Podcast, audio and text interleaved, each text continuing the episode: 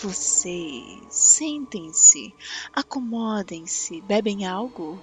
Eu não bebo vinho. Já cantaram para Black Philip hoje?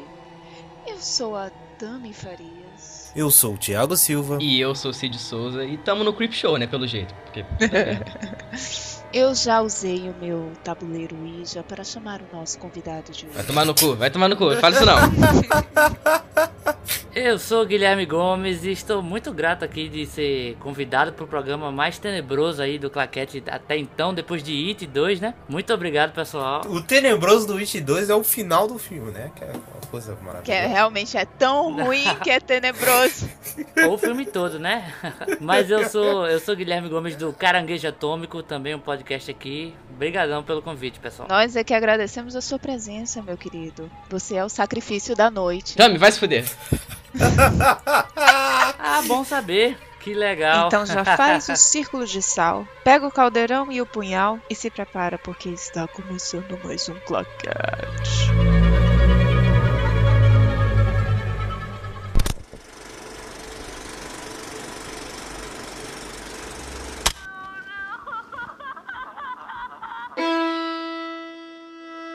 Gente, nós queríamos fugir um pouco de dar uma lista de filmes de Halloween, de filmes de terror, e a gente resolveu falar algumas histórias bizarras envolvendo filmes de terror, bastidores e etc. Não sei, de repente algumas pessoas aqui neste podcast já vivenciaram algum momento sobrenatural, quem sabe? Menos o Thiago, porque ele vive numa bolha. Não, não vivo numa bolha. Eu só não sou muito visitado por coisas sobrenaturais. Amém, amém, amém. Acho que isso é uma coisa é, boa, né? Graças a Deus! Tem que agradecer, né? Tem que agradecer por isso aí, velho. Olha, é, são experiências únicas, Guilherme. São experiências únicas. Preferia não ter, inclusive, Mas você fica com muitas histórias para contar depois. Essa é a parte boa. É, é, essa é a única coisa boa mesmo, porque de resto, é. enfim. Mas assim, me digam, histórias bizarras de bastidores de filmes, vocês conhecem? Sim, sim, tem várias aí, tem algumas famosas, né? Tem a do próprio Exorcista, que morreu quase todo mundo do elenco principal, Acho né? Que a do Exorcista é a mais famosa, né, cara? É, a mais famosa. Quando eu era criança, sempre rolava essa história que todo mundo que fez o filme morreu, que a menina tinha morrido. E rolava até umas coisas meio bizarras, que a menina tinha virado, sei lá, usuária de drogas, algumas coisas bem loucas. Mas morreu gente pra cacete desse filme. Né? Sim, e tinha uma, uma parada que rolava antigamente, que eu, eu, nem sabia se era verdade ou não, mas falava que é, coisa do, do set caiu na cabeça do, do, do cara lá, que matou não sei Sim. o quê. Cacete, que merda é essa, cara? Tá maluco? Então, esse do set caiu, mas foi outro filme, eu não lembro. Eu tinha até visto. É o, é o terror do acidente do trabalho, né? Aí, é, isso aí. Eu acho que esse que caiu alguma coisa no set, eu acho que foi a profecia, não? Cara, eu não sei o filme exato. Só sei que nesse filme tinha um, um, um demônio que matava o zelador. E o cara que faz o zelador, no filme, aconteceu um acidente no set e caiu um negócio na cabeça dele. Ele morreu de, exatamente da mesma forma. Exatamente. No mesmo lugar. Porra. Nossa, Deus me livre. Foi a profecia. Foi bizarríssimo. Damien. Você conhece alguma, Guilherme? Então, história assim de, de, terror, vocês falaram do Exorcista e tal, é. Eu também, tipo, eu crescia é, escutando que o Exorcista era um filme desgraçado, amaldiçoado e tudo. E depois de mais velha que eu assisti o filme, que eu, cara, eu só fazia rir. Ai, meu Deus, alguém! Alguém! Até hoje eu não assisti esse filme. Eu ri demais, cara. A, a boneca se debatendo assim. Eu, eu, eu, eu sou meio suspeito para falar negócio de de filme de terror, porque eu não tenho, não sinto medo de nada, velho. Eu, depois de mais velho, eu não, não consigo ter muito medo com filme de terror. Tamo junto. Mas eu me divirto muito, me divirto muito, assim. Quando eu era mais jovem, eu ficava meio impressionado e tal, mas hoje em dia não tenho muito medo, não. Mas histórias bizarras aí, eu sei que tem a rodo, né? De produção e tal muita coisa é marketing. A gente sabe que é marketing também aí é, e tal. Com certeza. Sim, é. total, pô. Mas tem umas coisas meio, meio bizarras aí. Exatamente. Agora, é, é muito engraçado que você falou isso, porque assim, muita gente torce o, o nariz quando eu falo que eu não sinto medo do exorcista. Uhum. Como assim? Você não sente medo do exorcista? O exorcista é o filme mais aterrorizante. Eu disse, gente, nossa, eu adoro o Pazuzu. Eu queria sentar e bater um papo com ele. o Papuzu. O Papuzu, cara, é o, é o demônio mais sarcástico que eu já vi na face da Terra. Ele, eu morro de rir com ele, velho. Ele abre a boca e dá vontade de rir, é isso, sabe? Eu não, não consigo eu sentir. Eu também acho, velho. A blasfêmia dele durante o filme é, é engraçada. É, aí. exatamente. Ele, ele blasfema tanto que é engraçado. Eu não consigo sentir medo no Exorcista. Eu sinto muito mais medo em O Exorcismo de Emily Rose. Ali eu sinto medo. É, ali é, ali é mais, mais punk, né? Até porque a, a carga de, de atuação também foi mais, sim. mais pesada, né? Sim, sim. Mas mesmo assim eu, eu começo a rir, velho. Eu vejo um, um, uma menina possuída de camisola, eu não, não tenho como eu achar tão assustador assim. na, na, verdade, assim, muitas dessas é, desses truques que eles usam, por exemplo, a menina se contorcendo e tal. Uhum. Aí quando você vê e você acha que o corpo humano é incapaz de fazer aquilo, você olha para aquilo e fala: puta merda, meu Deus, arrepiei toda, tô com medo e tal. Aí daí você vai, por exemplo, para algum ensaio de balé contemporâneo ou, a, ou até mesmo de tribal, de tribal fusion, o que você mais vê são pessoas se contorcendo daquele jeito.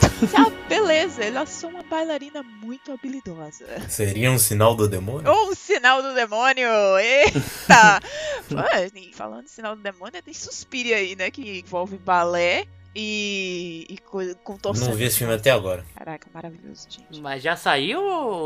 Eu também não, não vi, não. Suspiria está disponível no Amazon Prime Video. Ah, tá. Interessante. Mais um filme pra eu cair na risada aí. Olha, eu acho que com esse você não cai na risada, não. Será? É sério. Não, se você quer rir, cara, vai ver Midsommar, porque é bem, é bem engraçado esse filme. Bem, bem galhofa. Vai a merda. Não, cala a boca. cala a boca. Herege. Ai, ai, que chacota. Não, esse filme é uma chacota, viu, pai? Não é chacota, não. Tu viu, tu viu esse filme Suspirei? Suspirou? Falei errado. Midsommar, você viu? Guilherme? Eu não vi, eu não vi não. Eu, eu vi assim que tinha pra, pra assistir e tudo, fez um. Assisti o trailer, mas confesso que eu não vi não. Eu vi, achei uma grande bosta. A Tami adorou, né? Ela foi maravilhosa. a Tami amou esse filme, a Tami amou esse filme. Cara. Ela amou. E eu achei um sonífero. Mas... É, então, mas é porque assim, é pós-terror. Vem ela com esses palcos. Essa porra desse pós-terror aí. Não, mano, é porque assim. Vou mostrar o vídeo lá do Max Falarezo falando que não existe pós-terror. Nossa, o pior é que, assim, muitos defendem que o pós-terror já é feito há muito, muito tempo, né? Mas assim, o que eu entendo é uma forma diferente de você fazer terror que não segue os mesmos padrões. Só por conta disso eu já gosto. Eu não considero Midsommar um terror, certo? Mesmo que as pessoas é, ele tenha sido colocado nessa caixinha do pós-terror, do terror antropológico, uhum. do terror rural, mas assim, terror rural. É. Porra, cada cada nome, terror né? Terror rural, é. Desculpa, desculpa, mas esse termo é muito ridículo. É terror com vaca, terror é. com arado.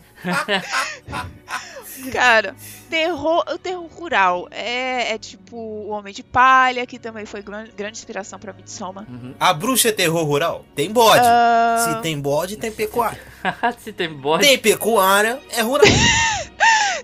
Olha, eu não sei se a bruxa pode ser encaixada. Ah, tipo, o Apóstolo, não sei se vocês viram esse filme de terror do, do Netflix. Ele é considerado terror rural. É sempre essa mesma coisa. Eles vão pra uma comunidade. Eu acho que a bruxa ele foge um pouco desse lance do terror rural hum. por conta de que ele não tá numa comunidade. É mais o isolamento deles que ah, causa entendo. o terror, tá entendendo?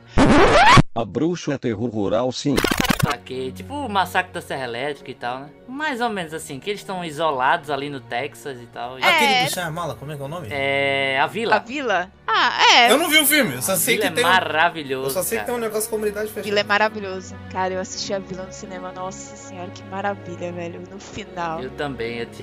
foi muito legal. Muita gente não gostou daquele final, mas eu amei aquele final. Ah, eu gostei também, eu achei excelente, velho. Alto plot twist ali do Shyamalan lá. Exatamente. E tipo assim, na época muita gente criticou porque, nossa, impossível isso acontecer e tal. Só que foi descoberto, né, recentemente que tinha que tinha alguns vilarejos na Europa que eles eram comunidades meio é, reservadas mesmo que tentavam manter a todo custo é, um estilo de vida mais parecido com o medieval. Então, assim, não é uma coisa tão absurda de acontecer, tá entendendo? Talvez naquele nível, ok, mas que é possível existirem esse tipo de comunidade, É possível. É possível, é possível sim. Mas aí, vocês lembram de mais algum. Mais algum caso macabro? Ah, de filme, assim, eu, eu me lembro do. Do, da atividade paranormal. Caraca, é esse do Atividade Paranormal. Eu, eu não sei se teve em, em produção e tudo, mas eu sei que muita gente, tipo, ficou achando que o demônio tava em casa depois de assistir o filme, né? Nossa, eu, puta que pariu, Deus me livre. Esse marketing Foi. desse filme foi um bagulho bizarro. Ah, foi genial. Usaram o marketing bruxa, bruxa de Blair, né? Falando que era filmagem real. Sim, e eu, sim. o adolescente retardado, eu acreditei. E me caguei de medo. E eu tava indo.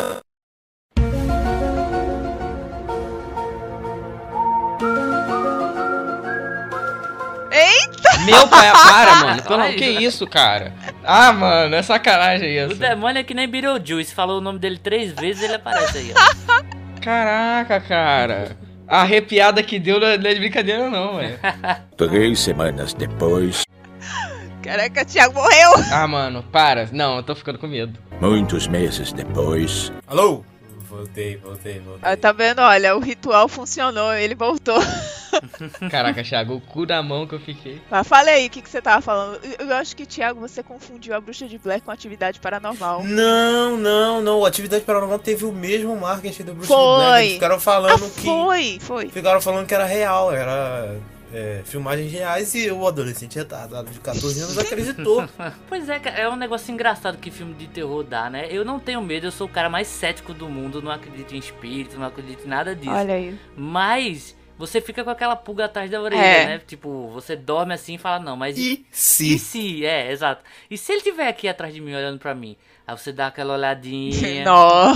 Nossa, não, não, não. Gente, eu vou contar um negócio aqui. Que eu sempre, não, não interessa, pode estar o maior calor do mundo, eu sempre me, me- eu durmo com a coberta da cabeça aos pés. Eu, só- eu não deixo nem o meu nariz pra fora. Eu fico coberto Meu por completo porque eu tenho medo de alguém estar me observando. Essa hora que todo cobertor vira a capa de invisibilidade do Harry Exato. Potter, tá ligado? Exato, exato.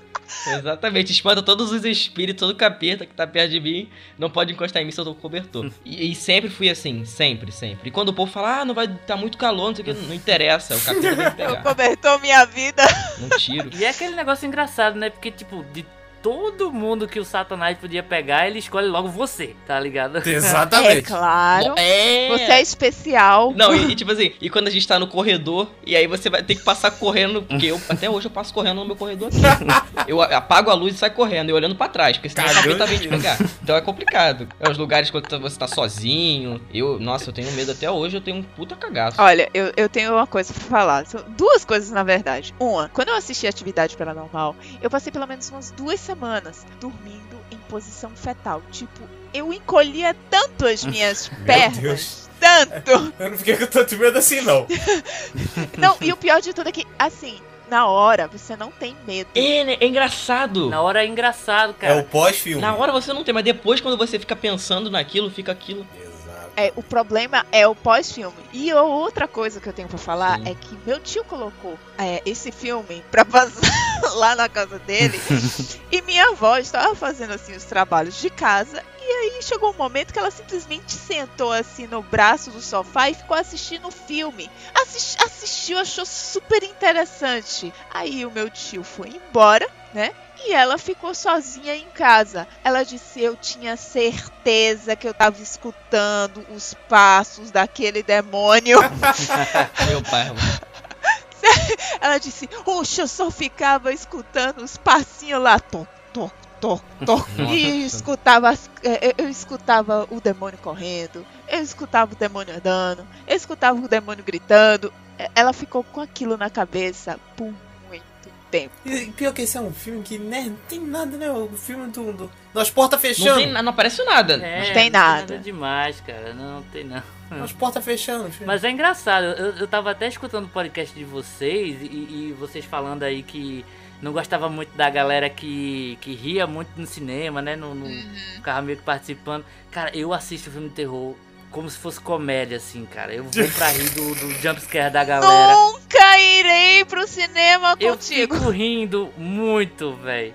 Eu não faço muito, eu não faço muito barulho, tá ligado? Mas eu, eu começo a rir muito, velho, muito. Pra mim é muito divertido. A melhor coisa do mundo é ir pro cinema ver filme de terror. Na moral, Vê Midsommar, mano. Para, Thiago! Para com Cara, isso. se tu vê Midsommar, tu vai rolar de rir. Nossa, aquela cena. Falando sério, tu vai rir muito. eu vou, agora eu vou assistir, agora eu vou Nossa, assistir. não.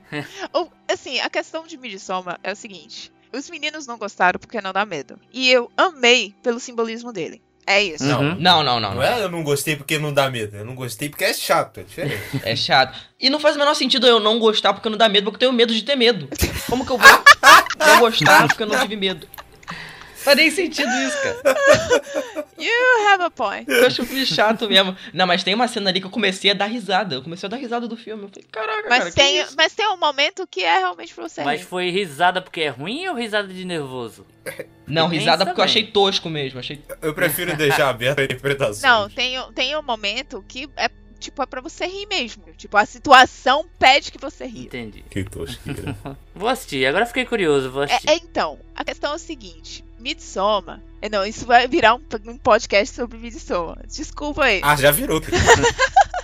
Então, Midsommar, a questão é o seguinte: você precisa saber o que você tá assistindo. Ah, lá vem ela com as coisas. Lá vem ela nada. Que, tipo, quando você vai com muita expectativa, realmente você tende a se decepcionar. Eu- Eu não fui com expectativa nenhuma, nem tinha visto o trailer.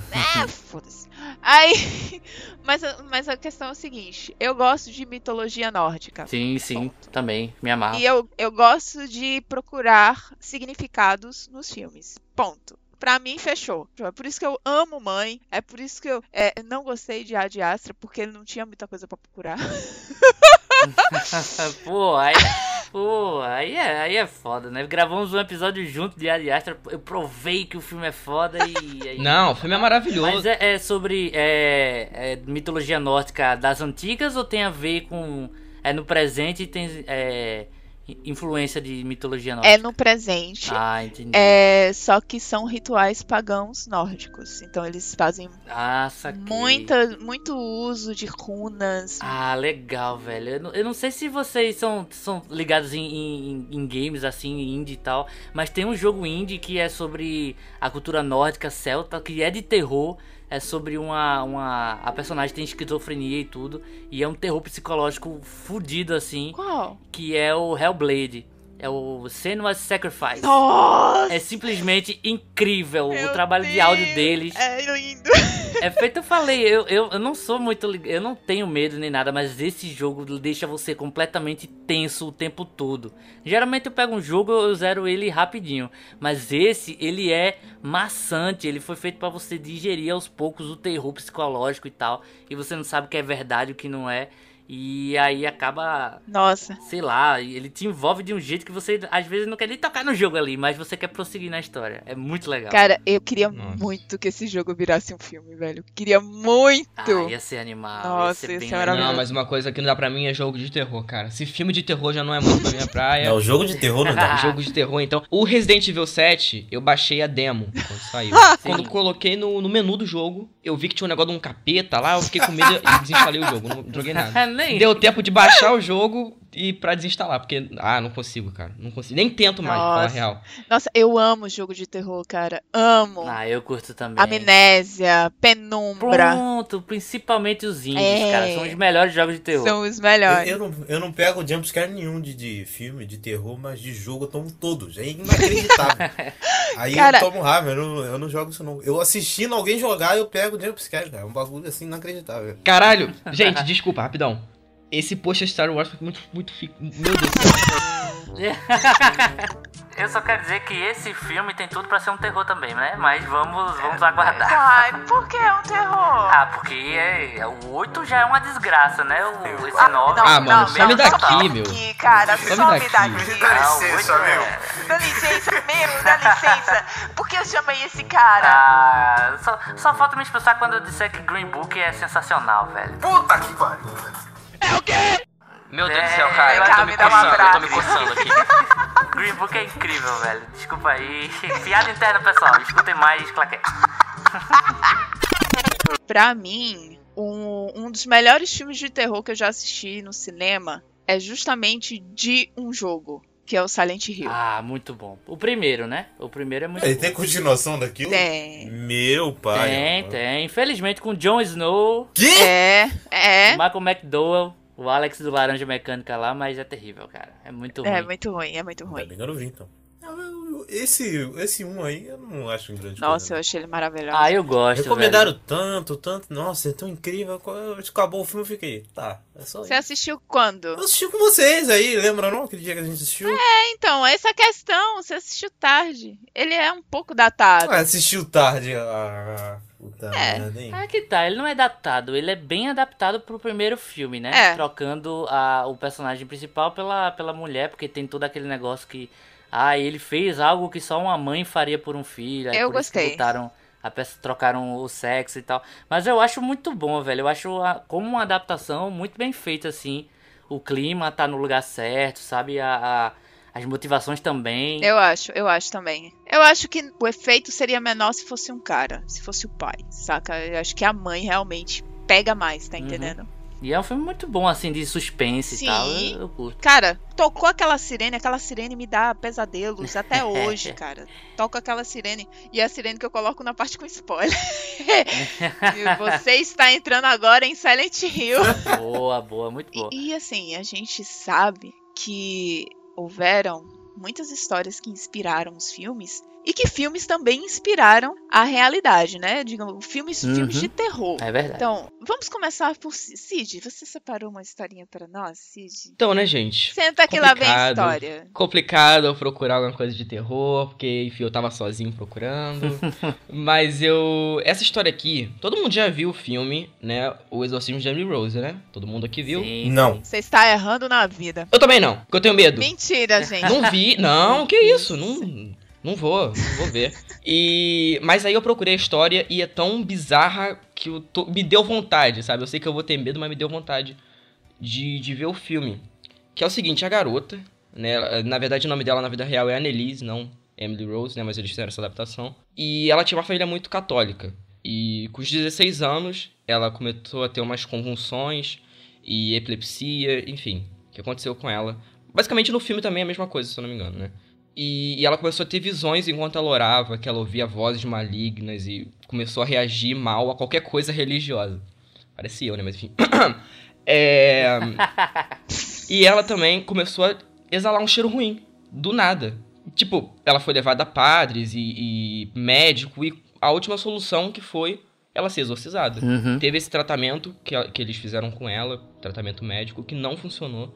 E depois ela começou a ser só exorcizada e ela foi mais de 67 vezes em um ano exorcizada. Meu Deus do céu. É, Eu acho que no. Não sei se o caso real fala, mas no filme mostra que ela tava possuída por não sei quantas entidades, acho que mais de 20, né? É. É, ela falou que foi, foi entidade pra caramba. É. E assim, eu acho isso bizarro, né? E ela falava em línguas diferentes, né? Ô, Uhum. Cid, Oi, Tami. sabe qual foi o demônio também que possuiu ela? Não, Tami, não quero saber. Ah, não. Dá licença. Hum. Belial. Olha. Você que era pra Zuzu. É, esse aí a gente tem uma história com ele, o, o Guilherme. Belial. A gente, vírgula. Eu não tenho história nenhuma. Não, é a gente, não, a Tami. Há quanto tempo vocês são amigos do diabo? Fala aí. Cai fora. Não, não, a Tami aí, a Tami já tem uns contatinhos. Os contatinhos. Caralho. Dígito 666. Tem, tem histórias com Belial. Temos histórias com Meu Belial. pai amado. O que, que eu tô fazendo nesse programa? Não, mas o, o bizarro é que ela foi é, enfraquecendo, né? Ela parou de comer e ela morreu de desidrata- desidratação e desnutrição. Então, assim, bizarro, cara. E tem umas fitas, E né? é tem tão umas. bizarro que tem as gravações de voz. É, isso mesmo. As gravações de voz são as coisas mais bizarras que eu já ouvi na minha vida. Que são os barulhos que, nossa, me dá arrepio só de Você lembrar. ouviu isso? Eu não sei se a Tami vai colocar. Não, coloca não. Senão eu não vou ouvir o programa, não. Quê? É óbvio que eu vou colocar. Pai amado, eu não vou ouvir esse programa, não. Porque Eu, eu só ouço podcast noite antes de. Eu Vou ter que ouvir esse programa meio-dia. Ai, die noch mehr sagen. Und in die kirchlichen jetzt dürfen Sachen immer eintreten, wenn sie das gemacht haben. Warum nicht? Darum. Mas é, é bizarro, gente. Quando eu fui procurar e. Assim, eu sou uma pessoa muito cética também. Apesar de ser medroso, eu sou muito cético. sim. Então quando eu vejo umas coisas dessas, eu fico meio tipo, será, A cara? controvérsia em pessoa. Eu sou mesmo. E eu fico, fico muito em dúvida, sabe? Se eu acredito ou não. Na minha cabeça, eu prefiro não acreditar. Mas aí quando eu olho pra trás, e tem uma sombra ali do nada, aí eu já começo a duvidar um pouco, entendeu? Então é um pouco complicado. Eu só sei que de Emily Rose, a única coisa que eu me lembro foi de ficar acordando às 3 horas da manhã por muito, muito, muito tempo e ficar com medo do cacete de tirar a cabeça debaixo do cobertor. Quando eu via que era 3 horas da manhã, meu filho, você não está entendendo o pavor que tomava conta de mim. O, o, que, o que eu lembro da, da Emily Rose aí é que ela era a irmã do Dexter, né? A atriz. Putz. É verdade. Acho que foi uma, das, foi uma das coisas que me fez assistir Dexter, inclusive. Eu disse, ah, menino de Emily Rose. Tiago Silva, conte sua história. Então, esse aí é a minha história de um. De uma coisa, né, que já teve filme para uma caceta, né? Ninguém aguenta mais, que é MTV. Ninguém aguenta mais, né? Todo ano tem uns 42 filmes disso. Mas enfim, a história real é, ela é realmente bizarríssima, né? Porque. Irmão, engasguei. Olha o demônio. Ih, é o demônio. Eita, porra. O Temer, foi o mesmo que possuiu o Temer.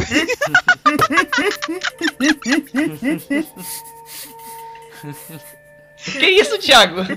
Dá uma pastilha, uma pastilha. Eu tava com água na boca. Ai. Ai, meu Deus do céu. Então, essa história é bizarra, né? Porque é a história de, de uns assassinatos que ocorreram, né? Que tinha a, a família que tinha os pais e mais quatro filhos, se eu não me engano. Deixa eu... É, quatro filhos. E morreu todo mundo e só sobreviveu o filho mais velho. Só que não- não- isso não é a coisa mais bizarra. É que eles encontraram todos os corpos parados nas camas, sem sinal de luta. E eles foram fazer ah, todas as investigações lá e não tinha nenhum sinal de luta, de nada. E foram tiros, assim. Pô, como é que o cara De conseguiu. 12. Como é que o cara conseguiu atirar em todos os membros da família sem ninguém perceber, sem ninguém levantar? E não tinha nenhum sinal de sedativo nos corpos. Isso é bizarro. Como que uma pessoa consegue fazer um negócio desse? Silenciador. Não, no, na 12, nem Na a pau. 12? É zoeira, tá? pelo amor de Deus, não. Não, não esse- tem, não tem. Até, até tem, mas não. Não, mas até o silenciador de pistola mesmo não é igual desse de filme, não, tá, gente? Pelo amor de É, Deus. o pior que é, né? É, tipo, é. o silenciador de arma, ele não funciona como, como apresenta nos filmes, não. Tipo, ele não silencia Sim, nada. Exatamente. É, o, o do filme é tipo assim, É, um não. negocinho assim, bem. É. É, Cara, eu acho essa história de Amityville. Caramba, bizarro, velho. E tinha umas coisas bizarras que aconteceu depois, né? Que tem, tinha algumas famílias que moraram na casa depois e viram um monte de, de espíritos, escutou voz. Foi a família seguinte, né? Foi o. É. Lutz. Foi a família Lutz. A família Defoe que foi assassinada. E a família Lutz que foi morar lá. Isso. Eu, eu lembro dessa história. Que assim, o, o cara lá, eu esqueci o nome dele, o Defoe, que matou Ronald. Ronald Defoe. O apelido era Butch. Ele fala, ele falava que, enfim, escutava vozes dizendo pra ele matar todo mundo e tal. É, muita gente fala que ele era Uhum. meio esquizofrênico, outras pessoas falavam que isso era vozes demoníacas que falavam pra ele fazer cometer essas atrocidades. A família Lutz, ela entrou depois do- dos assassinatos e aí disse que começou a ouvir, passaram 27 dias só na casa e depois foram embora. Não foi isso? Claro, devia ter passado dois dias, né? Devia ter entrado. Porque numa circunstância dessa, irmão, se eu, se eu sei de um negócio desse, tá maluco. Nossa, nunca. Como é que eu vou morar numa casa dessa, mano? Nunca. Bizarro, cara. Isso me lembra que quando eu mudei pra minha, meu apartamento de hoje, velho, a casa estava toda beijada. Que? Que?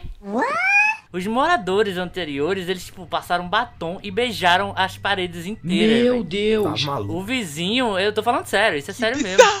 O, o, o vizinho, tipo, deu graças a Deus e tal, de tipo, a, a gente tá se mudado e tal, aí a gente gasta com tinta, essas coisas.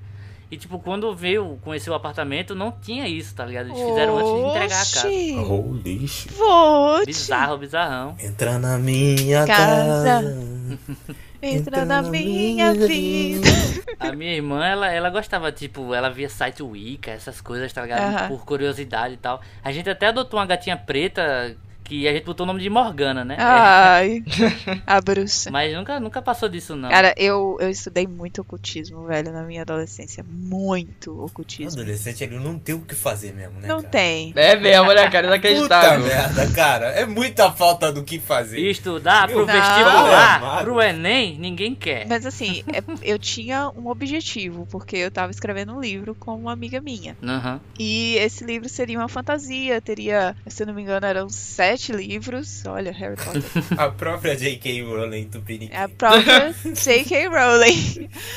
E a gente começou a se aprofundar muito. Então a gente estudava bastante sobre gnose, é, sobre ah, aqueles 50, e- 52 selos de Salomão, toda essa parte de ocultismo mesmo. E a gente ia para todas as mitologias, todos os panteões.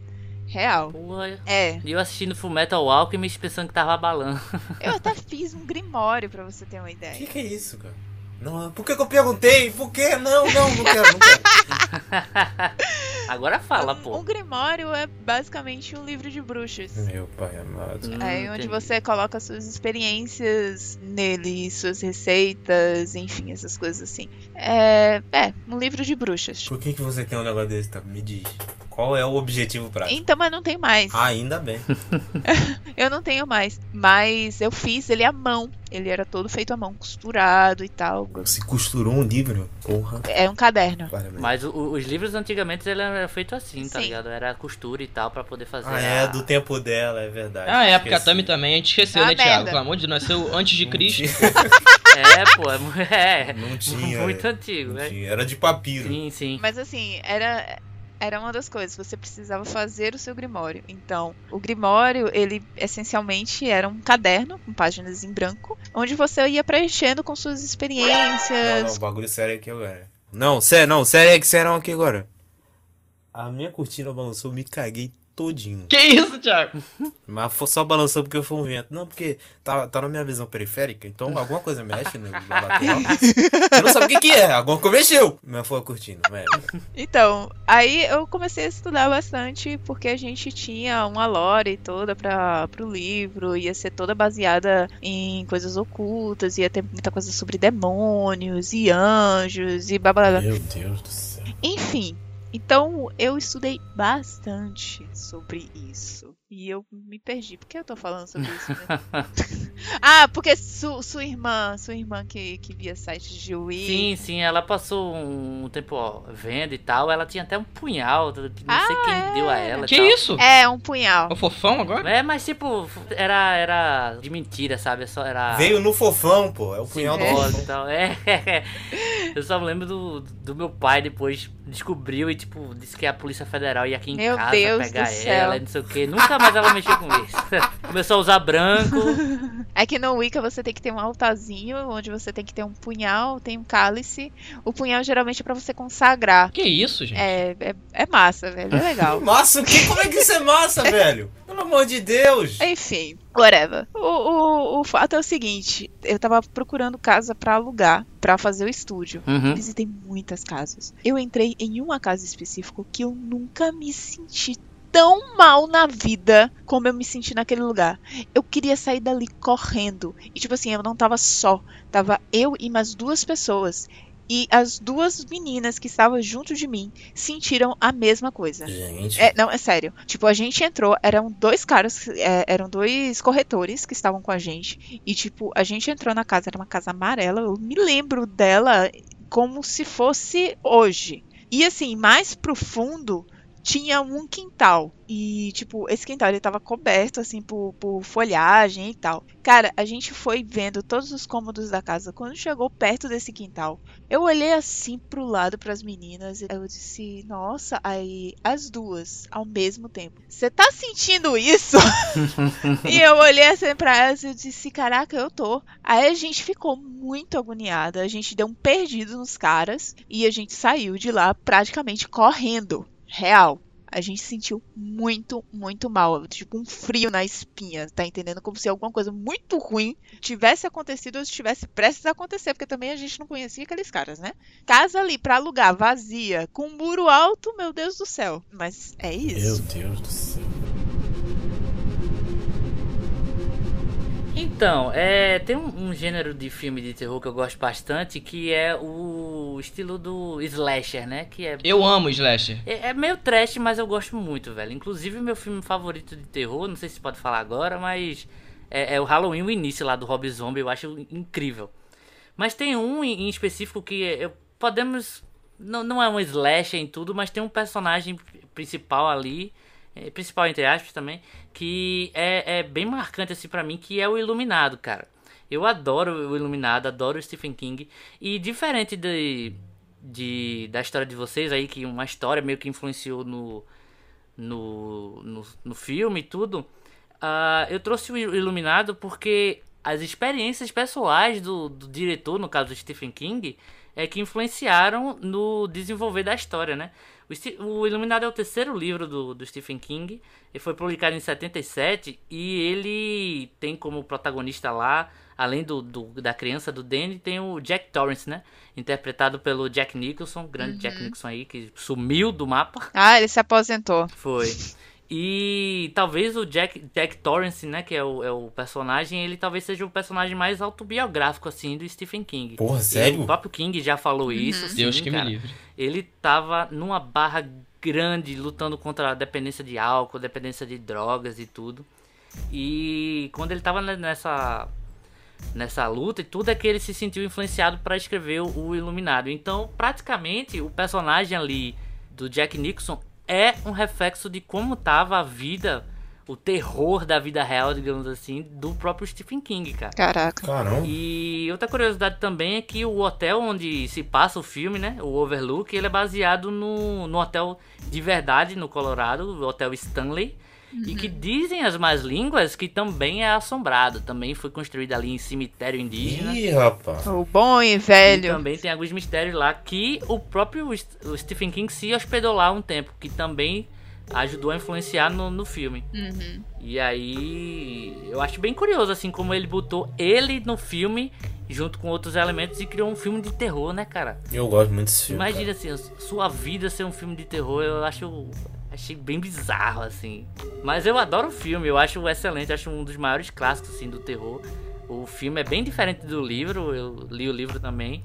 Mas eu gosto muito, velho. Kubrick ainda é para mim o melhor diretor aí, disparado. Cara, eu não sabia dessa. Eu sabia do hotel. Eu sabia da história do hotel. Sim. Da história do Stephen King, eu realmente fiquei passada. Eu nem sabia que ele era dependente químico. Ele era, ele teve muito problema. Se eu, se eu não me engano, é, não sei se foi o It ou se foi o o primeiro livro dele, que é o. Carrie. Carrie, né? É? É, Carrie. É o primeiro livro dele. Um desses, ele, tipo, dá entrevistas hoje, ele diz que não lembra de ter escrito o, o livro, tá Meu ligado? Deus. Puta que Tão pariu. doidão que ele tava assim. Caraca. E aí ele, ele. Não toda a obra, mas algumas obras dele, assim, ele sempre bota a, a acontecimentos e experiências reais, assim. O It tem um pouquinho. É, o Iluminado tem bastante, Carrie Estanha tem, tem um pouco dele também. E aí eu acho curioso como ele bota as experiências pessoais, de dificuldades pessoais no, nas obras dele, né? Transformando aquilo que, que eu gosto muito, velho, de arte, porque realmente é, é, as pessoas conseguem. Música tem muito disso também, de transformar dor em arte, né, velho? Eu acho, acho isso incrível. Uhum. Sim. Sim, verdade. Tem um Doutor Sono chegando aí, né? Vamos ver se é bom. Doutor Sono, cara, eu tô muito curioso É. pra ver, velho. Tá com cara de flop. Eu tô muito curioso Olha, mesmo. Eu já vi críticas do livro dizendo que não é tão bom. Mas. Uhum. É, também já vi isso. Eu vou dar a chance. Va- Vale, vale Se não for fiel, então vai ser bom. É. Porra. Ai, gente. A gente tem problemas com fidelidades às obras. É. Sei porquê. Uhum. Enfim, né? Cigi, essa pessoa chata. Fazer o quê? Ah, eu falo a verdade, né? Enfim, eu vou trazer uma coisa um pouco diferente. Porque, tipo, a história que eu vou trazer não inspirou um filme. Na verdade, foi o contrário. Que, na verdade, não foi um, uma inspiração, foi uma puta de uma coincidência. O que é pior? É. É, pois é, foi uma, uma baita de uma coincidência. Tem um filme chamado Água Negra. Eu acho que já ouvi falar. Sim, Eu também. Que é com a Jennifer Connelly. Que, assim, é um filme ruim. tá, gente? tipo, fui assistir ele, eu tava super expectativa, porque eu gosto de terror hoje, mas nessa época que foi lançado esse filme, eu era enlouquecida por filmes de terror. Uhum. Passou um filme de terror na frente, eu estava traçando forte e violentamente. Enquanto eu tava traçando pelo outro lado da rua. né? É, enquanto você estava engatinhando do outro lado da rua. Literalmente. Mas assim, é, esse filme basicamente é o seguinte: essa mulher, ela tá enfrentando uma separação e ela e a filha dela, que ela tá prestes a perder a guarda, elas se mudam para um apartamento modesto em um local igualmente modesto e do nada começam a aparecer algumas goteiras, alguns vazamentos no teto é, com uma água negra. E aí ela vai procurar saber o que está acontecendo. O apartamento de cima, né, dela, tava com todas as torneiras é, abertas, tava tudo aberto, tava todo inundado com essa água negra. Uhum. E aí ela tenta, ela fala lá com o zelador pra resolver o problema e todo mundo faz uma meia culpa, tá entendendo? É, ninguém resolve de verdade. Dá, ah, ok, tudo bem, a gente vai resolver. E na verdade, o problema sempre tava voltando, até que um belo dia ela abre a torneira pra pegar água pra beber e sai um tufo de cabelo da torneira e uma água negra. E aí ela chama mais uma vez o zelador e o zelador diz: "Ah, não, a gente vai resolver isso aí, deve ser algum entupimento no cano e tal". Eu sei pra onde essa história vai. É, você, você sabe. E aí, o que que acontece? A filhinha dela encontra uma boneca e essa boneca pertenceu a uma garota que tinha desaparecido nesse local, nesse, nesse prédio. E ela fala que a boneca é, guia ela até a caixa d'água. E fala que a dona da boneca está dentro da caixa d'água. E aí, quando abrem é, essa caixa, descobrem que o corpo putrefato da criança estava lá dentro. Hum, E por conta disso, estava essa água completamente mal assombrada. Estava acontecendo lá.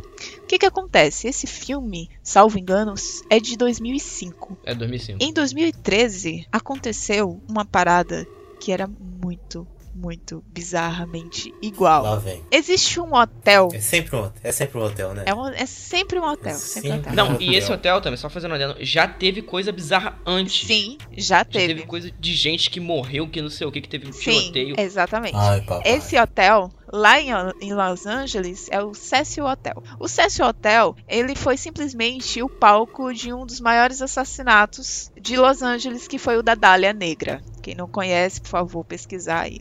E aí, esse é um hotel muito barato, certo? Que tem muitos intercambistas, tem, tem muitos turistas que vêm ah, para estudo e tal, ficam nesse hotel porque ele tem um custo muito acessível. O que, que acontece? Uma garota chamada Elisa Lam, ela se hospedou nesse, nesse hotel, ela estava para estudar, né, no- na cidade. E assim, ela sumiu. Ih, a última gravação dela, a última gravação dela é uma gravação muito, muito bizarra. Hum. Ela no elevador. Nossa, eu tenho um, eu fico com o cu na mão quando eu vejo esse vídeo, que ela Ah, no, é no essa elevador, né? história, cara. Eu sei que vídeo é esse, tipo, pô. Pronto. É bizarro, velho. É muito bizarro. E ela fica conversando assim com Cara, nada, é, né? é bizarro, porque ela fica olhando de um lado pro outro e ela fica entrando e saindo do elevador. Sim, ela fica gesticulando e não tem nada lá e ela Sim. fica agindo de forma muito, muito bizarra. Ela aperta Nossa, Meu pai amado, eu tô me cagando. ela aperta todos os botões do elevador, o elevador simplesmente não sai do lugar, não fecha a porta. É, e a porta fica aberta. Qual é, gente? Para, para, para. Ela, sa-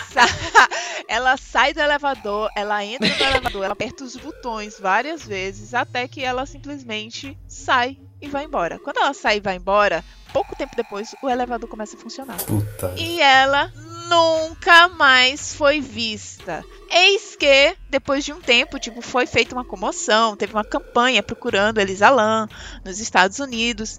E aí, os hóspedes começaram a notar que a água daquele local, daquele estabelecimento, estava ficando muito escura. Ai, E a água estava com um cheiro um tanto estranho. Que a água estava com um odor um pouco fétido.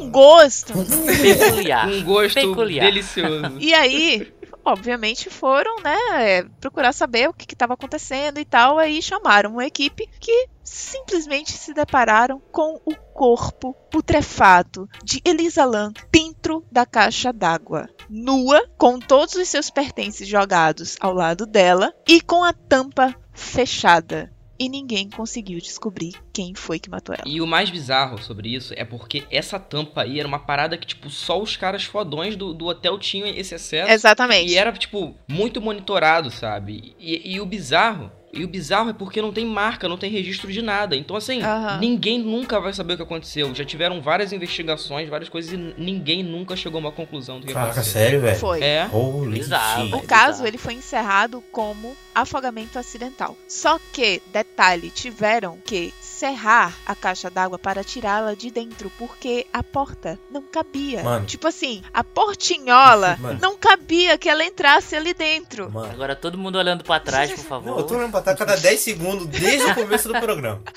Não, eu tô encostado na parede. Então foi um bagulho muito, muito bizarro e muito Mano. bizarramente parecido com o filme, porque a roupa que a Elisa Lam estava é muito parecida com uma roupa que uma personagem do filme usa. É bizarro, velho. É muito É, bizarro. inacreditável, é, é muito bizarro. Assim, pra tirar um pouco do cagaço, pode ser muito bem algum maluco, algum serial Sim. killer se inspirado no filme que fez isso. Escutou, Thiago? Não é real. é isso. Não, mas ainda assim é bizarro. Cid, deixa eu me afirmar. Deixa, deixa ele Não é real. Não é real. Não, Não, é. mas esse lance, esse lance do do elevador não fechar a porta, gente. Que isso, gente? Eu tô igual o Chaves quando vai na casa da, da bruxa do 78. Igual. Se alguém aparecer, eu falo outro gato. Muito bom. Quem está aí? Outro gato! E fora isso, tem vários outros filmes também que inspiraram, né, acontecimentos reais, que a gente brinca, é, eu brinca entre aspas, né, porque é uma brincadeira um pouco séria. Mas a gente tava falando no cast do, do Joker que tipo, ah, o filme não vai matar ninguém, Uhum. ninguém vai morrer por causa desse filme. Só que eu estava na pesquisa, eu estava vendo é, filmes que inspiraram crimes reais. Sim. E eu fiquei realmente muito emba- embasbacada. Matrix, gente, Matrix Como? inspirou tantos assassinatos, você não tá entendendo. Sério? Sério, sério, Puta merda, sério. velho. Não, é, é, é o que a gente falou também. é, Depende de quem vai receber aquela É, mensagem exato. como ela vai interpretar aquilo, né? Então é. Pode ser o filme com a maior boa intenção do mundo. e- É, Enfim. tipo, é, é meio que eu sempre debato quando me perguntam, ah, você acha que os jogos é, influenciam? Cara, a, a influência do jogo sobre a mente de alguém que é, é perturbado assim é a mesma de uma novela, é a mesma de um filme, Sim. cara. Ele só precisa de qualquer gatilho. E aí. É, de um empurrãozinho ali pra. é. É, a, a galera tenta acobertar, sei lá, a falta de tratamento ou então a falta de uma, uma qualidade de um serviço de prevenção, esse tipo de coisa, às obras de arte. Por quê? Porque é mais fácil. Tá Exatamente. ligado? Exatamente. Mas assim, bizarro, porque é, o cara falou que esquartejou uma senhora porque achou que ela estava tentando controlar a mente dele. Um outro matou a família porque estava tentando fazer com que todos se Que isso, desconectasse da Matrix. Sério. Meu Nesse pai amado. nível. E assim, o que mais tem casos, tipo, são muitos, muitos mesmo, é um filme que foi escrito por Quentin Tarantino chamado Assassinos por Natureza. Você não tá entendendo a quantidade de crimes que ocorreram, onde os criminosos, onde os assassinos abriram a boca e falaram que foram inspirados por conta desse filme. Sério. É, bizarro. É, é um dilema aí e tal, mas eu ainda acho. É, eu tô com o Guilherme. Eles iam soltar o gatilho em qualquer outra coisa. É, Exatamente. Não, tipo, Não, sim, É sim. que nem, cara, te- teve um caso, eu não me lembro bem qual é o nome e tal, de tipo um suicídio em massa nos Estados Unidos por causa de, uma, de, um, de um religioso dizendo que ah, chegou na hora de ir pro céu, aí todo mundo se matou, tá ligado? sim. Esse suicídio não foi nos Estados Unidos, cara. Foi aqui na América do Sul. Foi? Acho que foi na América do Sul. Foi na América do Sul, não foi? Mas eu acho que o cara era americano, alguma coisa assim. É, Eu o cara era americano. Foi o maior suicídio coletivo É, da isso, história. e- e, tipo, Muita gente. É, exatamente. Nossa. Tudo que as pessoas de, de, assim, mente fraca que eu quero dizer, mas eu quero dizer que realmente precisam de ajuda, sabe? É. Precisam de um gatilho ou, ou- qualquer coisa do tipo pra, pra cair nessa, tá ligado? Então, assim, o cara abre a boca, ah, eu li esse livro e matei John Lennon. Não, não foi o livro que influenciou, cara. Entendeu? E qualquer outro É. gatilho ia influenciar. Ele ia falar, ah, pô, eu joguei um jogo, sei lá, se tivesse na época que, que me influenciou a matar John Lennon, tá ligado?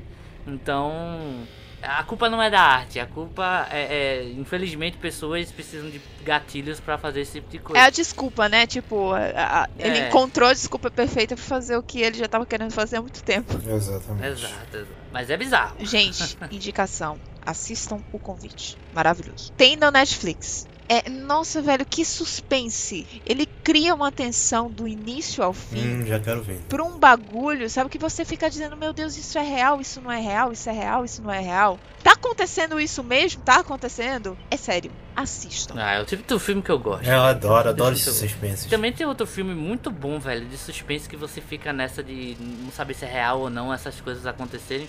Que é um filme antigão, cara, 2004, do Michael Keaton como protagonista, que é o Vozes do Além. Ah, eu Vozes do Além é conheço. sensacional, Muito velho. bom. Eu tenho um DVD aqui em casa até hoje, que é a história de um, de um homem que perde sua esposa e acaba meio que percebendo em sinais sonoros e tudo que ela tá tentando se comunicar Sim, com ele pra dizer que tipo tá tudo bem e tudo. E mas ele fica completamente é, fanático em querer entrar em contato com a esposa e acaba meio que abrindo o portal para É, coisas é. que também estão do outro lado. Então é um suspense bem legal, cara. Michael Keaton mandando muito bem em- em- no suspense e tudo. É, e ele convence, cara. Ele consegue convencer mesmo. É, então minha dica aí é Vozes, é, Vozes do Além. Muito bom. Muito bom, é realmente muito bom esse filme.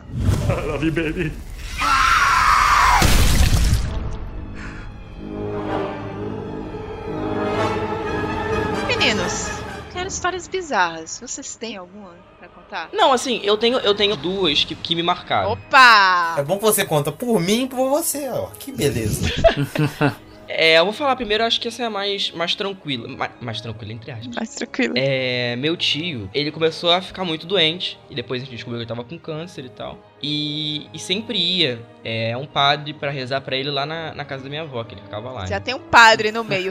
E aí ele toda semana ia lá e a gente tava. A gente rezava, a gente abria um círculo e rezava todo mundo de mão dada, né? E sempre ficava um copo, um copo de água. Eu não entendo muito, muito de religião, então eu sei, acho que é o copo pra benzer. né? É. Um dia, quando a gente tava fazendo a oração, era o Pai Nosso, o copo quebrou. De Jesus. Nossa, O copo quebrou. E aí, assim, eu até hoje não, não sei se tem alguma explicação de, tipo, sei lá, era uma energia muito forte ou coisa do tipo. Mas eu não realmente não sei o que, aconteceu naquele dia, só sei que o copo quebrou e depois, enfim, a gente ficou obviamente assustado e tal.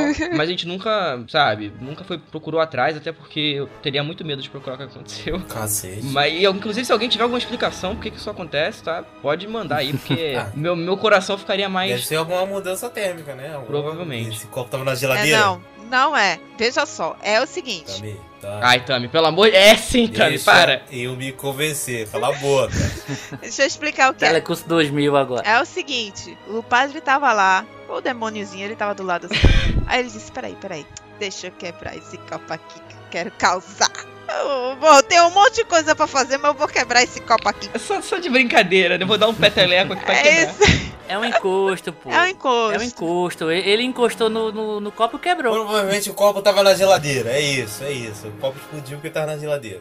Aqui no Rio de Janeiro faz muito calor, gente. Aí o copo tá na geladeira. Quando ele mudou pros 55 graus do Rio de Janeiro, Aham, E é verdade. É verdade. Oh, claro. que Térmico. claro, claro. É complicado, é complicado. foi, foi. É, deixa o Thiago acreditar nisso. E aí, Guilherme, você tem alguma?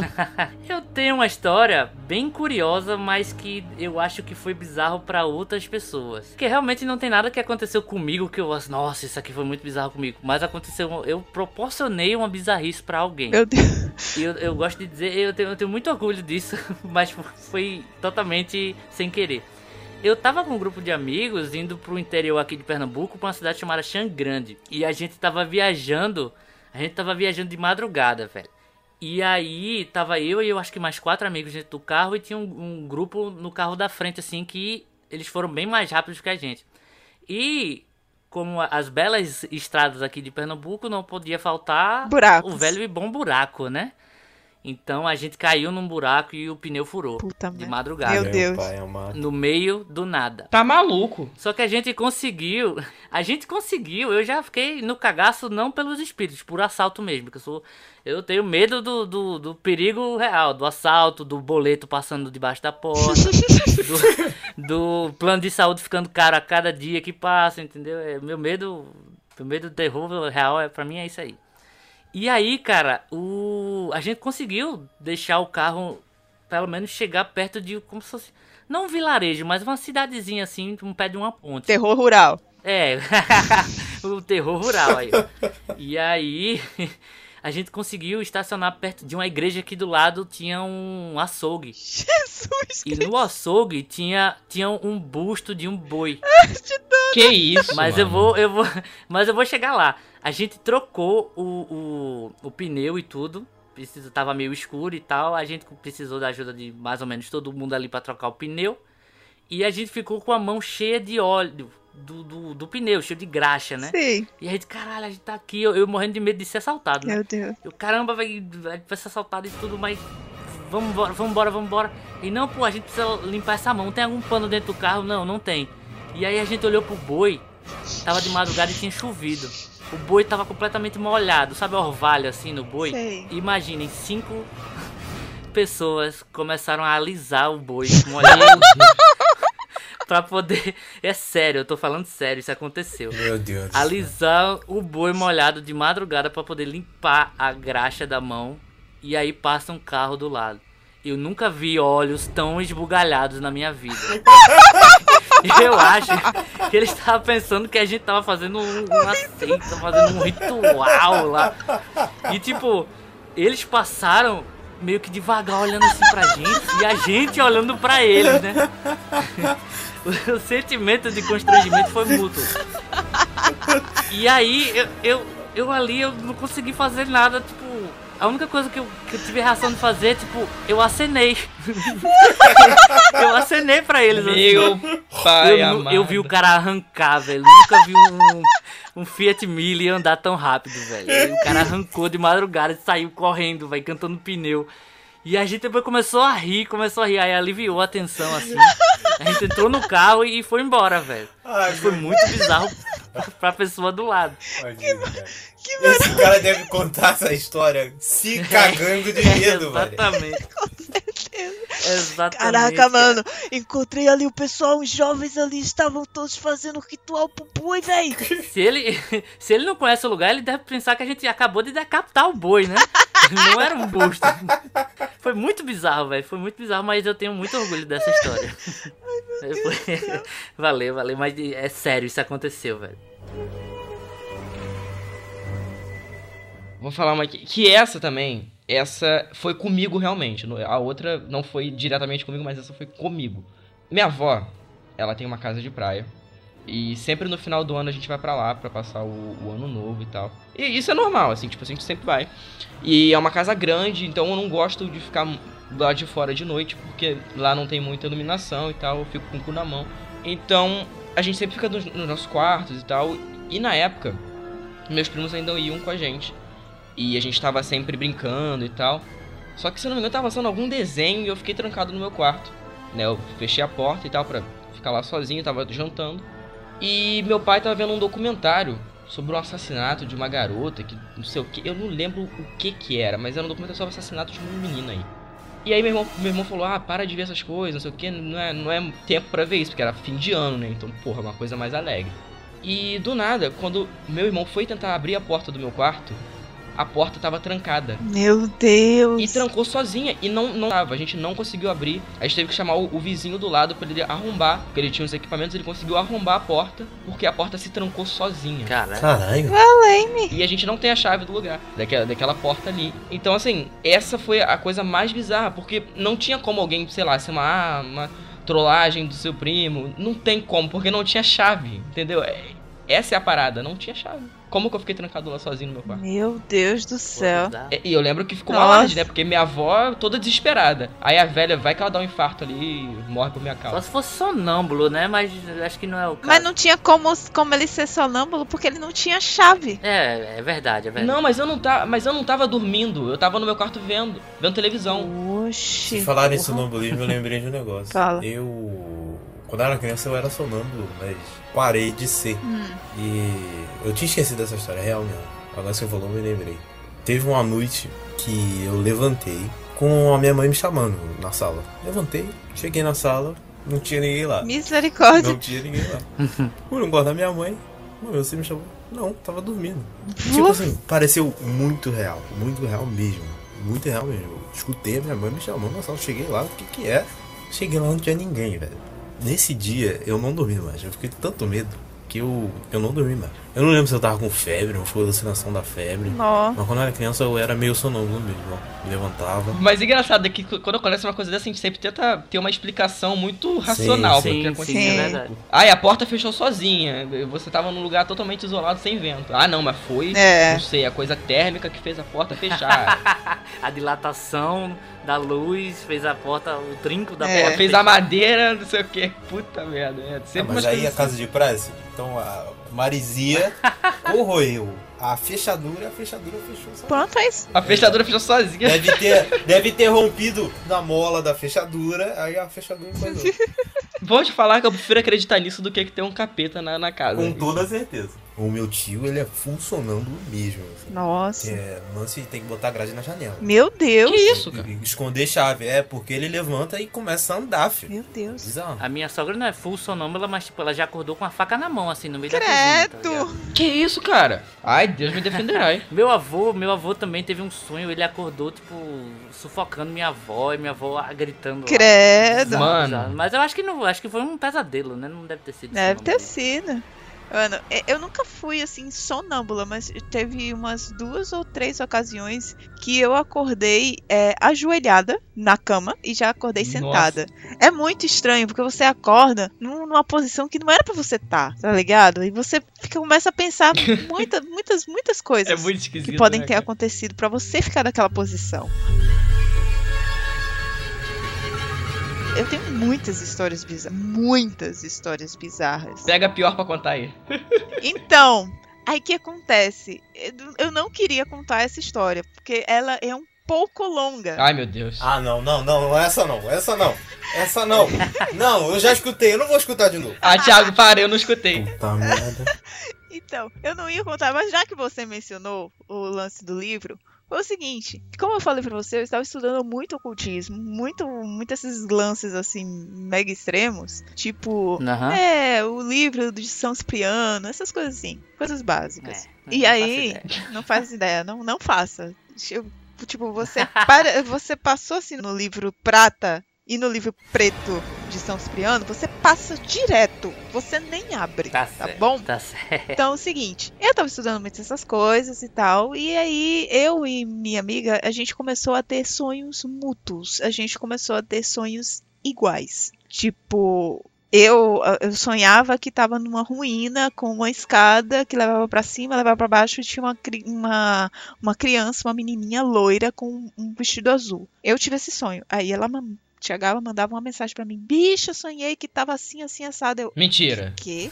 Oi, amada. Amado. É sério? A famosa histeria coletiva. É isso que eu ia falar É a famosa histeria coletiva.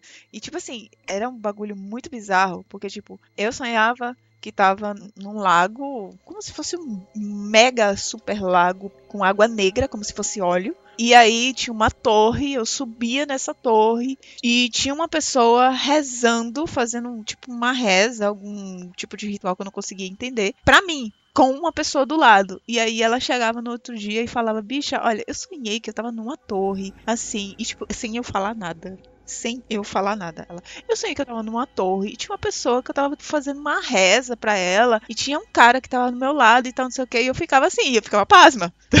tá ligado? Isso aconteceu várias vezes até o momento que eu comecei a acordar todos os dias de 3 horas da manhã. batido. Quando eu despertava, eu nem olhava mais o relógio, porque eu sabia que era 3 horas da manhã. E eu sentia um calor infernal. Começava a pingar de suor. E até os- um, um momento em que eu comecei a ter sonhos muito, muito lúcidos. Dentro da minha casa. Como se fosse um. Uma forma. Praticamente Silent Hill. Sabe quando, quando toca a sirene e Silent Hill vira? Sim, sim. Tá entendendo? E pronto, era, era basicamente aquilo, com uma sombra negra que, que ficava circundando a casa. E assim, todos os dias, três horas da manhã, eu acordava tendo esse sonho.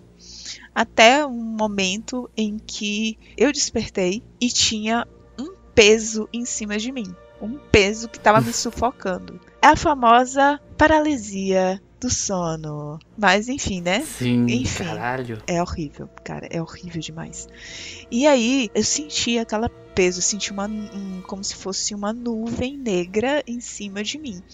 E aí eu conseguia me libertar, tá entendendo? Eu empurrava assim e eu via como se fossem vultos negros correndo ao meu redor. E quando eu olhava para baixo, eu estava deitada. Aí eu pegava, me deitava de volta e aí eu despertava, três horas da manhã em ponto. Nossa, velho. Eu passei umas boas semanas Mano. até que essa sombra ela ia se tomando forma e aí em um certo momento eu sonhei com o nome Belial. Ah, a história vem disso. É, a história- É, Ah, entendi. Entendeu? Belial Begins, entendi. Meu pai, mano. E o que que aconteceu? Para tudo isso começar, é c- como eu falei antes, eu estava estudando isso e eu tive a Uhum. brilhante ideia de fazer é como se fosse um ritual de abertura. É quando você Não, não, precisa, não precisa de detalhes. pega a, a tábua de Hermes Trismegisto, você faz aquela, aquela oração do como é acima é abaixo e tal. Essa, essa, esse lance de Hermes Trismegisto, inclu, inclusive, aparece em um filme chamado Assim na Terra como no Inferno. Eu acho que é por isso que eu gostei tanto dele. Assistam. É legal. Esse é aquele filme que lá em Paris? É esse mesmo, não conta detalhes. É, eu vi esse filme. Esse filme é muito bom. Eu gostei bastante dele. Me caguei de medo. Eu gostei. É, tem o lance lá de Hermes Trismegisto, assim como é acima, é abaixo, uma coisa assim. Enfim, eu fiz essa oração, só que coincidentemente, é, na, na esfera do, do ocultismo, quando tem alguns momentos específicos que são mais propensos à magia. É meia-noite, três horas da manhã, seis horas da manhã, nove da manhã, meio-dia, e assim vai. Sempre de três em três horas. Crianças, anotem isso aí, tá bom? É, anotem isso aí. Audiência jovem do Claquete. espero que não tenham crianças ouvindo isso aqui, inclusive, né? Não sei, vai. Inclusive é meia-noite. ah, é. Meia-noite e quatro, já passou a hora do demônio já. É, já passou, já foi. Meia-noite já era, não é mais. Aí eu li essa, essa tábua. Quando eu terminei de ler, tipo assim, tava, eu, eu não tava com, com o ventilador ligado. Minha janela estava devidamente fechada e minha porta estava devidamente fechada. Quando eu terminei de ler, que é tipo assim, você diz ao mundo espiritual, digamos assim, pra quem acredita nisso, que você está aberta à influência. Aham. Acabou, acabou o programa. Acabou. E aí, o que que acontece? O chaveiro da minha porta começou a balançar do nada. Inclusive, quando eu fiz essa leitura, eu estava vendo, estudando sobre Goetia. Quem não, não sabe, conhece que é Goetia. Goetia é, são os 52 selos de Salomão, onde tem os 52 demônios. Inclusive, um deles é Belial. E aí, eu tava estudando os selos e tal, não sei o que. Eu fiz esse- essa leitura depois de ter visto isso, vi o chaveiro balançando, fechei o livro e fui dormir. Que eu fui dormir, sonhei com um selo que eu não sabia qual era. E aí, depois disso, tudo isso aconteceu. Até o dia em que foi revelado em um dos sonhos, né, o nome Belial. Depois disso, eu simplesmente caguei para a existência disso, do que estava acontecendo. E aí eu acordava de 3 horas da manhã, eu olhava assim pro lado, olhava pro outro e disse: "Dane-se, eu vou dormir". E aí eu comecei a fazer isso, tipo, como se eu não ligasse Uhum. pro que estava acontecendo. E aos poucos isso foi passando, tá entendendo? Mas assim, foi um bagulho muito real. Foi uma época muito estranha. Você aprendeu a lição e parou de pesquisar essa merda. Pois é, aí depois disso, quando, quando tava acontecendo isso, eu queimei o meu grimório. E aí eu, eu dei fim a muitas coisas que eu tinha pesquisado, tá entendendo? Eu fiquei realmente com muito medo. Nossa, velho. que- Chega, ficou um- tenso. Calma. É, o clima chega, ficou meio. meio Pesado. tenso aqui. Mas eu gosto, eu gosto de ouvir essas histórias assim. Não que você. de, de você tá passando mal e tal. É, não? Mas eu acho divertido, cara. Eu, eu acho divertido. Olha aí, assim. muito Eu divertido. queria muito acreditar, tá ligado? Mas não, não rola. Olha, eu, eu sempre falo assim que eu sou eu, eu sou agnóstica com um pezinho no, no ateísmo. Uhum. Tipo, eu não tenho todas essas crenças, mas eu também não desacredito de nada. Sim. Tá ligado? Tipo, se você disser pra mim que viu uma vaca voadora rosa, eu vou olhar pra você, primeiro vou, vou avaliar, vou pesquisar o seu lado do médico, né? E depois vou dizer, amigo, eu acredito em você, tudo bem. É, eu sou assim. Eu sou assim também. O que eu acho engraçado, velho, de, tudo, de todos esses relatos e tudo, é porque, tipo, sempre é algo do mal, tá ligado? Sempre é um demônio, um encosto. Nunca é algo, tipo, sei lá, o cara fechou a porta lá na, na casa da praia pra poder evitar que algo chegasse até você, tá mas ligado? eu tenho Nunca é histórias um- assim. Uma coisa do bem e tal. Eu tenho histórias assim. Tem a coisa do E- bem aí também? Tem. Olha, tem Olha. Tem duas coisas. Duas coisas muito bizarras que aconteceram. Que, assim, foram, assim, livramentos, cara. Livramentos. Uma não foi diretamente comigo. Já aconteceu comigo, mas eu não tô lembrando agora. Mas a mais recente que aconteceu foi com o meu padrasto. Meu padrasto, ele voltou do, do trabalho dele. Ele pega o incrível metrô aquele metrô Sim. maravilhoso, delicioso. E Clássico. do nada sentou um casal próximo a ele, o cara sentou do lado dele e a, a esposa do cara sentou na frente. E aí, esse cara, ele garimpou quanto hoje? E a mulher, garimpei não sei quanto. E ele, ah, eu só garimpei 120 e tal, não sei o quê. Meu padrasto sem entender porra nenhuma, né? Uhum. Aí eu disse, o que, que é isso? Aí ele foi contar todo um universo, um submundo da venda de moedas. Tipo, uma moeda de um real pode valer 1,40, pode valer 1,20. Quê? Dependendo. É, sério. E assim, ele explicou tudo. É uma coisa muito bizarra. Esse cara veio o caminho inteiro explicando como funcionava tintim por tintim esse mercado pro meu padrasto. E aí, falou assim, falando, não, porque eu moro ali perto, e era perto daqui de casa. não, porque eu corro. E meu padrasto corre, faz maratona, participa desses, de- desses negócios, desses lances. Aham. E o cara também. Aí ele, pô, vamos marcar e tal. Meu padrasto, ele nunca dá o número de celular dele, assim, pra qualquer estranho. Ele nunca dá. Tipo, você precisa conversar muito com ele, ou se encontrar, ou ser amigo de algum amigo dele, pra ele passar o número dele. Hum. E aí esse cara chegou e disse: Pô, passa teu número aí, eu vou lá na tua casa e a gente conversa e tal, não sei o quê. Welcome to Recife. Simplesmente, o meu padrasto passou um número que ele não usa há mais de 5 anos. Hã? E que ele nem se lembrava desse número. Ele disse que do nada. Ele passou o número assim, saiu, do nada, saiu esse número. Quando o cara foi embora, que fechou, tipo, é, ele desceu ali na, numa, numa parada antes, e quando fechou a porta do metrô, foi que o meu padrasto disse: Gente, eu não uso mais esse número. Por que eu dei esse número? Uhum. Tá ligado? Sim, que bizarro. Livramento, livramento, cara. Eu, eu, eu digo assim, não era pra ser. Cacete. Mas o, o cara era alguma coisa lá ou. E a gente não sabe, a gente não sabe quem é ele, a gente não, faz a menor ideia. Provavelmente alguma coisa boa não era. É, Nossa, né? que. Que estranho. não é estranho? Muito, velho. É muito estranho uma, uma moeda valer mais do que ela vale, né? Chatinho, coisinha implicante, você, chatinho implicante. Vamos falar sobre os nossos filmes de terror favorito.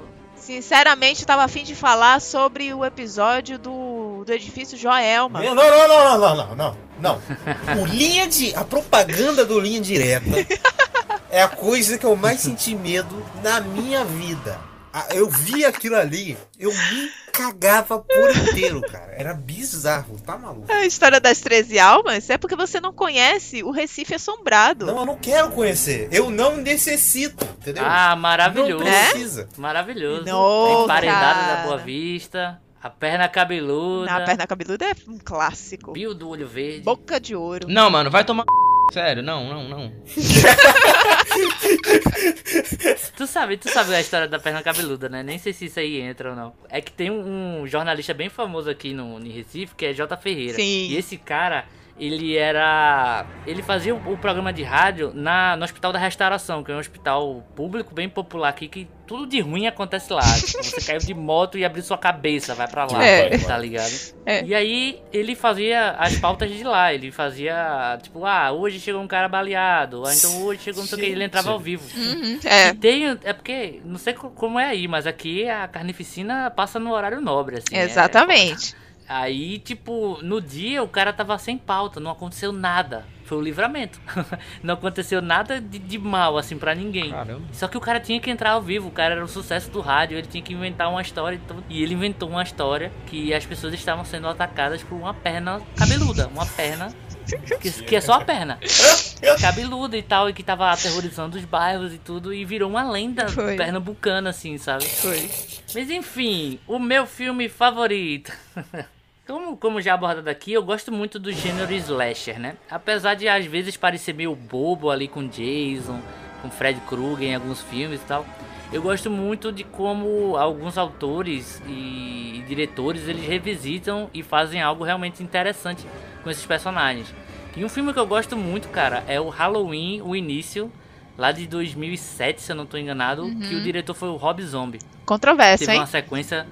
É controverso. Eu amo esse filme, cara. Eu amo de paixão Eu esse filme. vi, cara. Porque ele não, não pega só, tipo, o Michael Myers ali e bota ele matando todo mundo.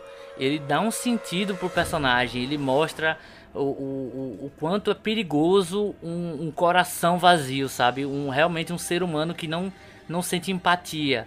E deixa meio que implícito que é uma, uma doença mental, um distúrbio, mas mostra também o Michael como uma força da natureza, assim. De como a, a, a falta de calor humano, digamos assim, transforma os homens em monstros. Eu gosto muito dessa desconstrução que ele, que ele, ele cria. E lógico, tem todo o slasher, tem todo o sangue, tem todo o gore, que é algo que eu também gosto no, no, no gênero de terror. Mas eu gosto muito dessa construção de personagem até virar o Michael Myers que a gente conhece, que é o cara que bota a máscara, o macacão e sai matando todo mundo. Então, um dos meus filmes favoritos de terror é Halloween, o início. É controverso porque tem muita gente que Detesta, é, tem muita gente que não gosta. só falta chamar de arroz doce. Eu confesso que eu gostei bastante dessa. eu- o segundo é horrível. O segundo não dá pra defender. É, o segundo é piorzinho lá, é, mas o primeiro é muito bom. Inclusive, o Halloween novo, o que teve agora recentemente, eu vejo muita influência do, Rob, do filme do Rob Zombie nele aí. Eu consigo ver aquele terror mais sujo, sabe? Uhum. Do Rob Zombie ne- nele. Lógico que com, com influência também do, do original, né? Uhum. Tiago Silva. Vou trazer um filme aqui que eu gosto muito mesmo. é, é, assim como o Guilherme gosta dessa vibe mais slash, eu gosto da vibe mais terror psicológico. Uhum. Então eu vou trazer Alien, o primeiro Alien aqui, que pra mim Nossa, velho, é um muito filme legal. sensacional. Ele é muito diferente do segundo, né? Aham. Da toda a franquia, né? Ele eu acho que é o mais diferente. Uhum. Porque, cara, é um filme muito psicológico. Ele mostra bem pouco o, o- o Uhum. Alien, ele fica construindo a tensão do filme ali na sua cabeça, né? Você fica imaginando o que que é. Claro que a gente agora sabe como é que é, né? Mas você imagina no cinema Sim. uma pessoa que não tem contato, Uhum. que não teve contato com a obra, da primeira vez, pô, não, não sabemos o que é aquilo, o que que tá acontecendo, o que que tá atacando, qual é a ameaça. Eu, eu gosto muito quando o filme constrói a ameaça assim no, no oculto, no escondido, ele vai revelando aos poucos. Eu, eu amo esse filme. Eu acho esse filme sensacional. Muito bom, muito E bom. criou meio que um gênero do terror no espaço, né? Sim. É, Que exatamente. muito, muitos filmes ali nos anos 90 foram influenciados por isso, Uhum. e inclusive os jogos, Dead Sim. Space, Dead Space. é, Doom. Bioshock, Bioshock não é no espaço, É. mas a influência é grande de Alien, velho. Muito, É. muito, muito. Não, é verdade. Muito do 1 do, um- do, do um e do 2 também, né? Sim. É, o 2. O 2 também é sensacional, mas o 1 um eu gosto mais É, ainda. Não, cara. é muito bom, velho. Muito bom. Alien. Ai, vontade de assistir. Cid.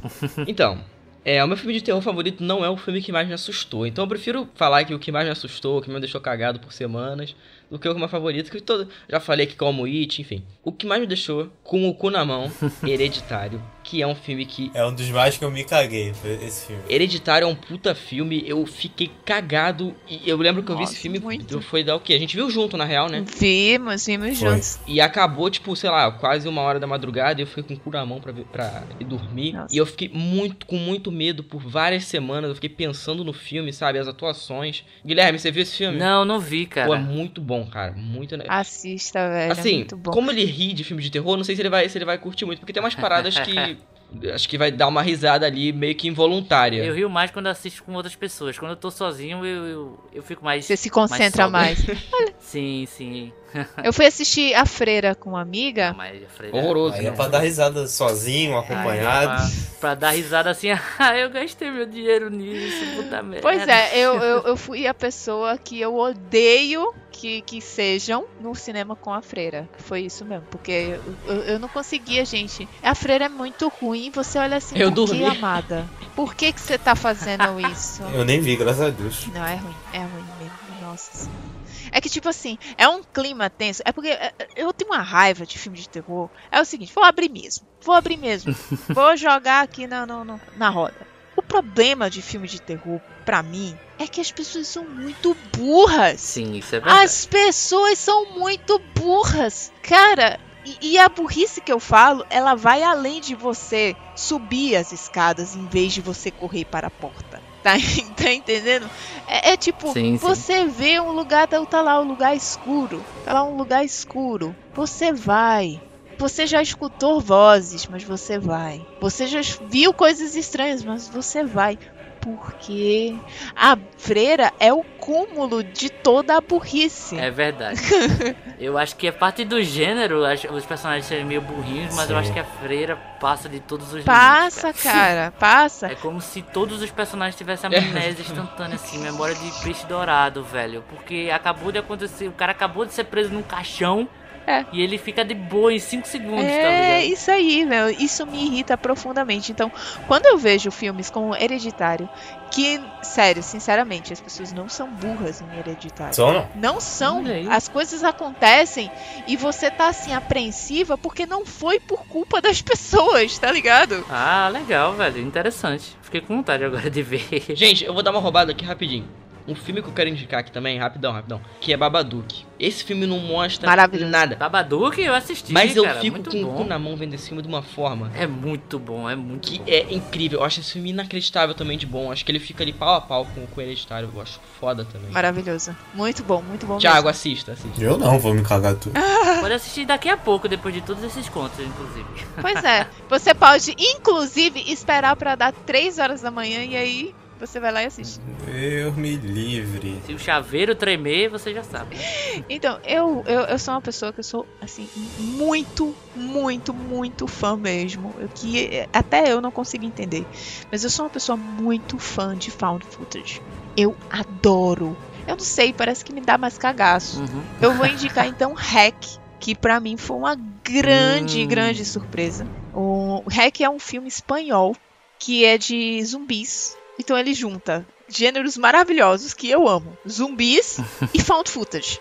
Sim, sim. Bota tudo no mesmo saco, dá uma misturada, sai hack. Gente, é maravilhoso. É muito bom. Assistam. Eu também gostaria para aqueles que possuem um estômago mais forte que assistam também A Morte do Demônio. Sejam felizes. Mas esse filme é ruim demais, eu odeio esse filme. Qual? O original o remake? O remake é Porque o horroroso. remake é uma ba... Nossa, eu amo o remake. Sério, eu amo o remake. Eu acho que ele, a estética dele tá no lugar certo, mas o resto tá, tá muito off, velho. Tá muito, muito feio. Ai, eu não, não sei, eu gosto. Assim, eu não tenho. Não, mentira, eu tenho um pouquinho de medo. Eu dormi nesse filme. Sério? Gente, eu gosto Ele é muito muito dele. Eu acho ele ruim também, infelizmente. Eu- o, o, o primeiro, o original, o primeiro não, né? O original, eu não consegui terminar de assistir, porque eu achei muito ruim. eu achei Porque é horrível. trash do trash. É né? porque é o trash do trash. Eu não sou uma pessoa assim muito fã de trecheira, não.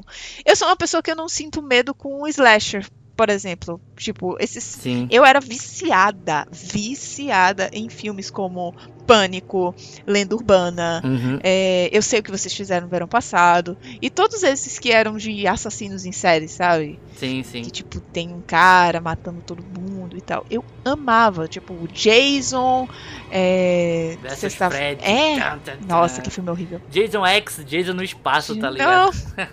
então, é, o filme do Fred Krueger lá, que é, como é o nome? É hora do pesadelo. Pesadelo, A Hora do Pesadelo, Sexta-feira 13, que é o do, do Jason. Aham. Enfim, o próprio Halloween também. Então, assim, esses filmes eu gosto muito, mas bate naquela tecla. Todos os personagens são muito burros. Então, eu assisto pra me divertir, mas eu não consigo sentir medo. Agora, botou um demônio no meio, amado. Botou um fantasminha no meio. Nossa, invocação do mal. É muito bom. Eu nunca gritei. Eu ia falar ele tanto. também, mas eu achei muito clichêzão hoje em dia, né? É, cli- é clichê, é clichê, mas amado. Não, é o clichê pra falar aqui, mas tipo, é sensacional, velho. Sensacional. É muito bom. Eu nunca gritei tanto com o filme quanto aquela parte da palminha. Sim. Mano, essa parte. Gente, eu tava aqui assistindo esse filme achando que era uma merda. Ah, deve ser só mais um filme de terror. Né? Puta, e quando chegou nessa parte, eu dei um berro. Era 9 horas da noite, tava todo mundo já quase dormindo. Eu dei um berro aqui no meu quarto, que eu fechei o vídeo, eu, eu fechei o filme. Eu disse, eu vou assistir amanhã. Amanhã assiste de dia, bem claro. Uhum. Nossa, gente, invocação do mel. Maravilhoso. Enfim, roubei muito. Falei de um monte de filme. Eu vou roubar também, vou fazer uma desen- desindicação. Não assistam Centopeia Humana, não façam isso com vocês. É sério, todo mundo indica. Nossa, esse filme é muito bizarro. Não, não assistam, não, não, não tem pra quê. Não, É nojento, Nossa, gente. isso aí já é mau gosto. É. não. Pelo amor de Deus. É nojento. É mau gosto total. Uh, assistam Piranhas 3D. Nossa,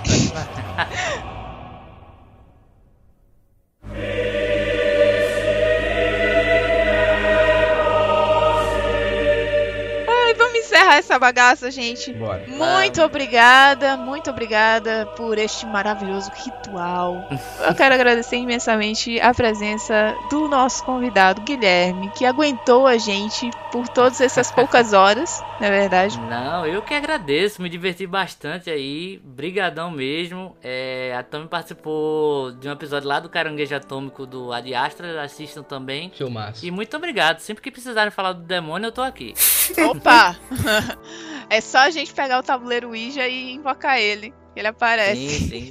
Sacrificar 666 caranguejos e eu, e eu sou sumonado. Meu Deus do céu. Quanta mana a gente É, precisa, Mas hein? não façam, não façam isso com os bichinhos, não. Já tá sofrendo com óleo aqui. Não, É, não Nossa, nem fala isso, velho. Obrigado, pessoal. Isso sim é um filme de terror, hein, gente? Que É mesmo. Nossa. momento político agora. Enfim, não vamos entrar.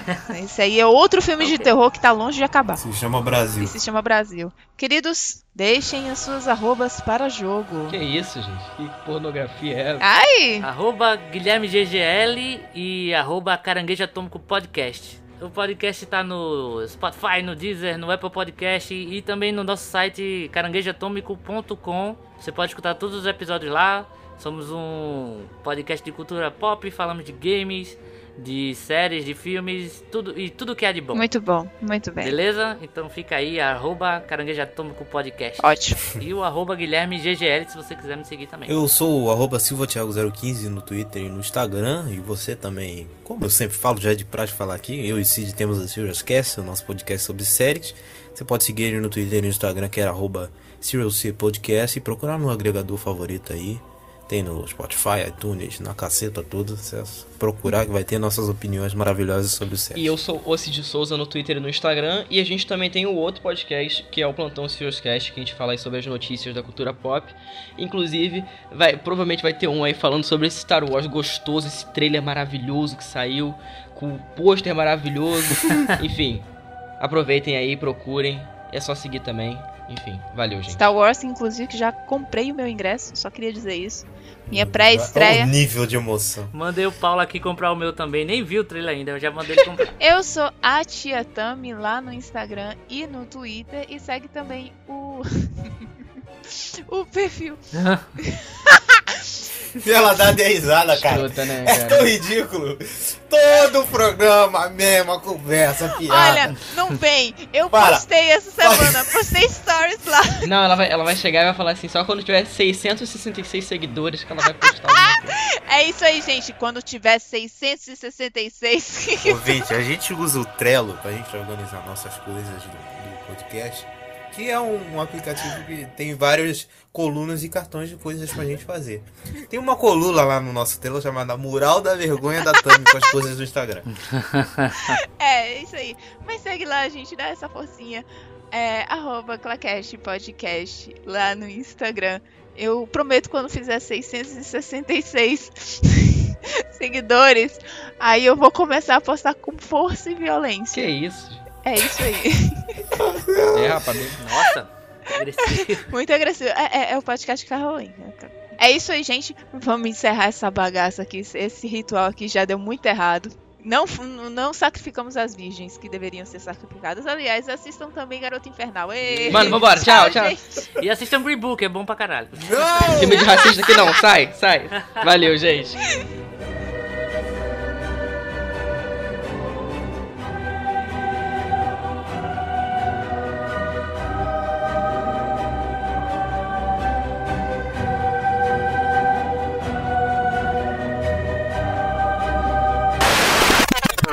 Pai amado. Puta merda! Meu Deus, a Carrie Fisher. Tá chorando mesmo? Claro, cara. Caralho. Eu sou, eu sou, eu sou filha da puta. Eu, sei- eu sabia que eu ia chorar. Mano, amanhã eu vou comprar o ingresso. Foda-se.